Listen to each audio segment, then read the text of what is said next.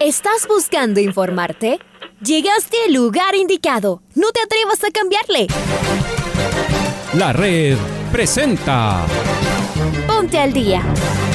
Información deportiva al instante sobre la actualidad de los equipos ecuatorianos muchos goles y el drama que tanto disfrutamos. Los albos se pusieron en ventaja con doblete de Adolfo Muñoz. La Libertadores Femenina cuenta con sus 16 equipos. Con la conducción de los periodistas de la red, Raúl el Profe Chávez y Andrés del Pichón Villamarín. Mucha información que...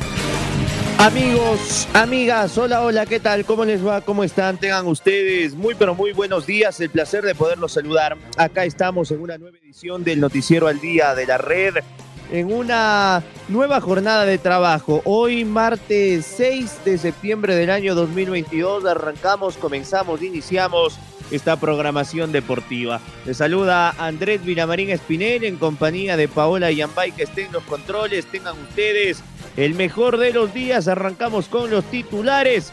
Delfine y Técnico Universitario empataron en el estadio Jocay de Manta.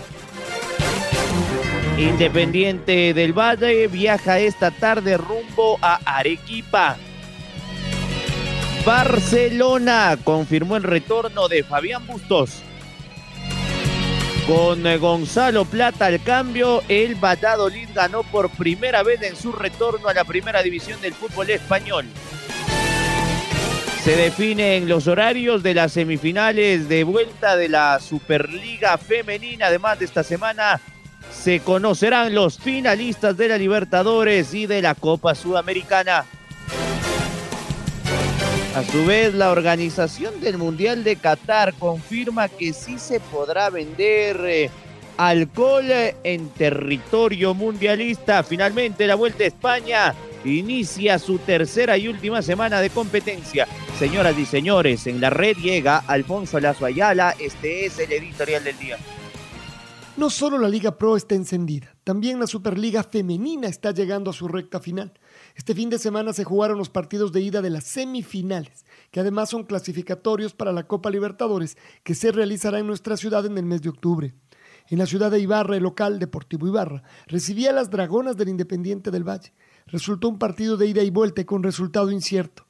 Empezaron ganando las visitantes, pero luego el conjunto ibarreño le dio la vuelta y con ventaja de 2 a 1 se fueron al descanso. En el segundo tiempo, toda la experiencia de las jugadoras del IDB logró darle la vuelta al cotejo, con dos goles de Erika Gracia y el último de Hilaris Villasana. No será sencillo en la cancha de Chillo Gijón, pero las locales parten con importante ventaja. Mientras tanto, en el estadio Rumiñahui, que tiene su cancha muy maltratada, las ñañas recibían al poderoso Barcelona de Wendy Villón. El cuadro canario era favorito, pues su base de jugadoras es la que ha conseguido tres títulos nacionales, al hilo, pero con dos diferentes camisetas. Las rivales en las tres finales siempre fueron las ñañas, que se quedaron cerca de la gloria. Esta vez, la historia parece empezar a cambiar. Tras un comienzo algo nervioso, el equipo capitalino se fue asentando y luego del gol conseguido por María Bravo, la figura, sometieron a su rival y en el segundo tiempo lo golearon. Con actuación impecable de su línea de defensa donde destacaron Mayerly Rodríguez y Anaí Zambrano. Mantuvieron a raya al peligroso equipo del puerto tanto que incluso su muy buena arquera, Andrea Vera, prácticamente no intervino a lo largo del partido. El segundo tiempo fue de una superioridad muy notoria, y con dos goles de Mayret Pérez y uno más de Anaí Zambrano, casi liquidaron la serie. Gran trabajo de las dirigidas por Francisco Ramírez, que sueña con tomarse una revancha muy ansiada. Y a propósito del fútbol femenino, la selección tricolor sub-20 de fútbol sal está participando en el sudamericano de la especialidad en Gramao, Brasil. Empató en el debut frente a Venezuela a dos goles y en la tercera fecha derrotó a Uruguay por 3 a 1, escalando al segundo lugar. Ayer hubo jornada de descanso para todas las selecciones. Hoy la tricolor enfrenta a la poderosa Brasil y mañana su rival será el cuadro chileno donde se jugará la clasificación a las semifinales. Por ahora han comenzado bien, pues Uruguay y Venezuela ya le ganaron a Chile, que se presenta como el rival más débil del grupo. Veremos. Hoy viaja el IDB en busca de la soñada final a la Sudamericana. Se va con una cómoda ventaja que deberá administrarla, como más le gusta, teniendo el balón. Lleva su equipo completo buscando olvidarse de su caída en la Liga Pro. Está muy cerquita de la final única de Córdoba. La red acompañará al campeón ecuatoriano en su partido más importante del 2022. El año mundialista, la radio que siempre está.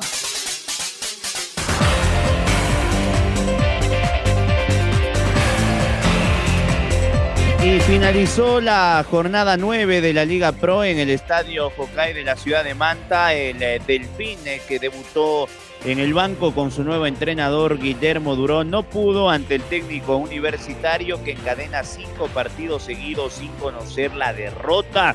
El equipo ambateño igualó sin goles y tuvo algunas oportunidades como para poder ganar el compromiso.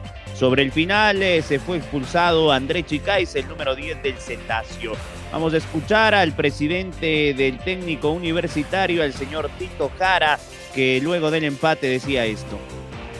Bueno, sí, un partido muy difícil, muy complicado, pero un punto es un punto de, oro prácticamente y bueno, hay que seguir sumando y esperemos que para el próximo partido en Ambato nos vaya de la mejor manera. Sí, es importante, ¿no?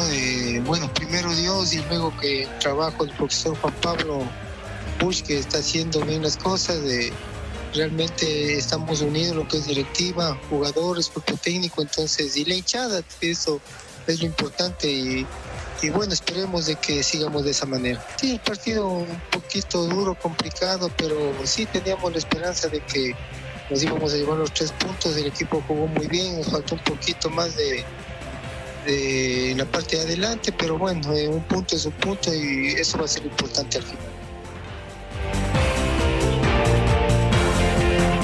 Y así quedaron los numeritos al cierre de la fecha 9. El Aucas es puntero, tiene 21 puntos más 11 de gol diferencia. Lo sigue el Club Sport MLE, que es su próximo rival, partidazo, 16 puntos más 7. A propósito, Aucas y MLE van a estar jugando el día domingo a las 16 horas con 30 en el Gonzalo Pozo Ripalda. El tercero en la tabla es el Independiente del Bate que se quedó, tiene 16 puntos. Cuarto el Cuenca 15 más 4. Tanto el MLE como el Cuenca tienen un partido menos que deberán jugar en el Capuel. Liga es quinto que se quedó con 15 puntos más 1, muy lejos Liga. 13 puntos más 4 Barcelona. Católica tiene un partido menos, tiene 13 puntos y más 3, está séptimo. Octavo el técnico universitario, 12 puntos más 1. Noveno Gualaceo, 10 más 6. Décimo Guayaquil City, un décimo y duodécimo City, Musugruna y Orense, los tres con nueve puntos. Puesto 13 y 14 para Cumbayí Delfín. Puesto 15 con 7 puntos del Macaray en el último lugar con 6 unidades el 9 de octubre. La acumulada la lidera el Aucas, 47 puntos más 17, seguido de Liga con 44 puntos más 5, tercero Barcelona 43 más 17, cuarto Independiente 43 más 4, quinto la Católica 42 más 17, aparece sexto el Emelec 39 más de 15, séptimo el Cuenca 36 más 2, octavo el Delfín 30 menos 7, hasta ahí los que clasificarían a torneos internacionales.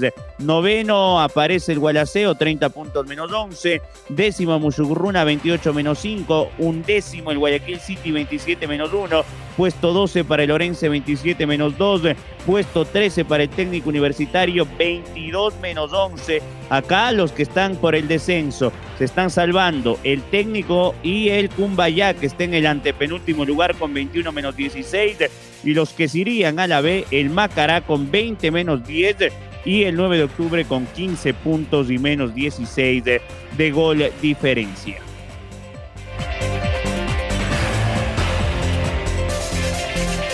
Esta tarde arribará al puerto principal Fabián El Toro Bustos. Barcelona Sporting Club dio a conocer la salida de Jorge Fortunato Célico, que lamentablemente para los intereses canarios no contó con una buena presentación a lo largo de las jornadas y de esta forma su sustituto será Fabián Bustos que retorna luego de algunos meses donde dirigió en el fútbol de Brasil con eh, poco suceso tras haber sido cesado de su cargo del Santos de Brasil. El contrato de Bustos inicialmente será hasta cierre del Campeonato Ecuatoriano de Fútbol con una cláusula económica que mejoraría en caso logre salir campeón y se renovaría de forma inmediata. Así que esta tarde llegará a la ciudad de Guayaquil el nuevo técnico de Barcelona, nuevamente retorna Fabián El Toro Bustos.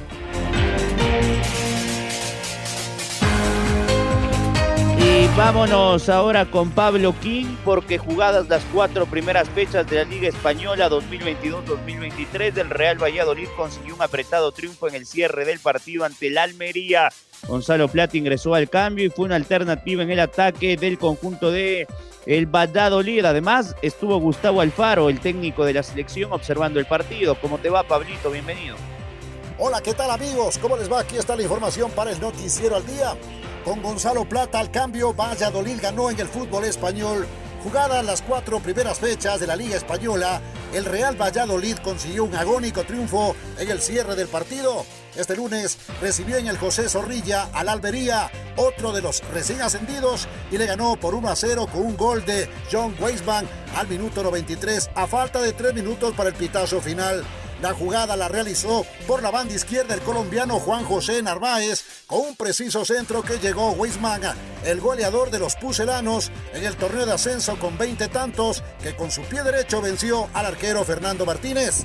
Este es el primer triunfo de los blanquivioletas en su regreso a la primera división del fútbol español. Ahora con cuatro puntos se coloca en la casilla 16 luego de un triunfo ante el Almería, un empate contra Sevilla y dos derrotas frente al Villarreal y al Fútbol Club Barcelona. Hasta aquí la información deportiva, amigos y amigas de la red.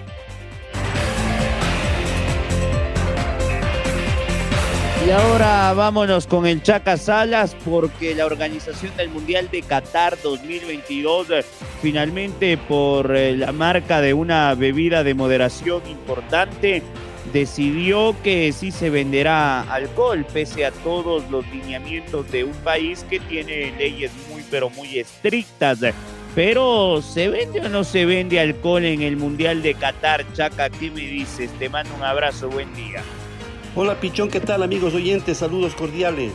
La organización de la Copa del Mundo confirmó que permitirá la venta de cerveza a los poseedores de entradas en los alrededores de los estadios tres horas antes y una hora después de los partidos de la Copa del Mundo de Qatar. Sin embargo, esta venta no será en los estadios ni durante los partidos y solo se podrá consumir la cerveza de la marca patrocinadora autorizada por la FIFA. En Doha, alrededor de 40 mil personas todos los días a partir de las 18.30 hasta la 1 de la mañana. Además del sitio de la FIFA, también promete cerveza, champán, vinos y licores en las áreas VIP están autorizados. Qatar regula estrictamente la venta y el consumo de alcohol, que normalmente solo está permitido en bares y restaurantes. Continuamos con más en el Noticiero al Día.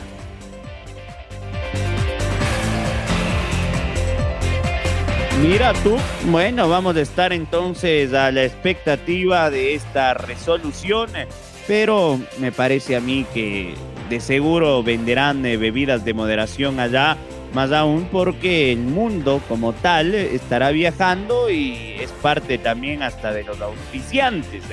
En fin, amanecerá y veremos, Chaca. Vámonos ahora con Domingo Valencia Lazo, porque esta semana se definen los finalistas de la Copa Libertadores y Sudamericana. Varios equipos brasileños buscan llegar a los partidos decisivos. Independiente del Valle es el único equipo ecuatoriano. Domingo, ¿cómo estás? ¿Qué tal? Hola Andrés, ¿cómo te va? Esta noche a las 19 horas 30 en el Allianz Parque de Sao Paulo, el Palmeiras recibe al Atlético Paranaense en el partido de vuelta de la primera semifinal de la Copa Libertadores de América. El conjunto paranaense sacó ventaja en el partido de ida, le ganó 1 a 0 al bicampeón de América, que buscará remontar este marcador para llegar a su tercera final de la Copa Libertadores consecutiva y ver si es que puede lograr el tricampeonato, algo que en los últimos años no ha podido lograr ningún equipo. La segunda semifinal se definirá mañana a las 19.30 también, siempre horario ecuatoriano. Tras el 4 a 0 de Flamengo sobre Vélez de Liniers, el Mengao recibe en el Maracaná al conjunto del Fortín serie no diría que está casi resuelta, pero hay que jugar los partidos finalmente para oficializarlo. Nos vamos a la misma hora, pero a Arequipa, porque el Independiente del Valle es el único club ecuatoriano en disputa en las copas internacionales y por las segundas del partido de vuelta de la semifinal de la Copa Sudamericana visita el Estadio Monumental de la UNSA en Arequipa para enfrentar al Melgar. Los negriazules tienen la ventaja de 3 a 0 lograda la semana pasada. Y finalmente el jueves a las 19 19 horas con 30, el Sao Paulo recibe en el Morumbí al Atlético Goianiense. El conjunto de Goiania tiene ventaja de 3 a 1 que el equipo paulista tratará de revertir.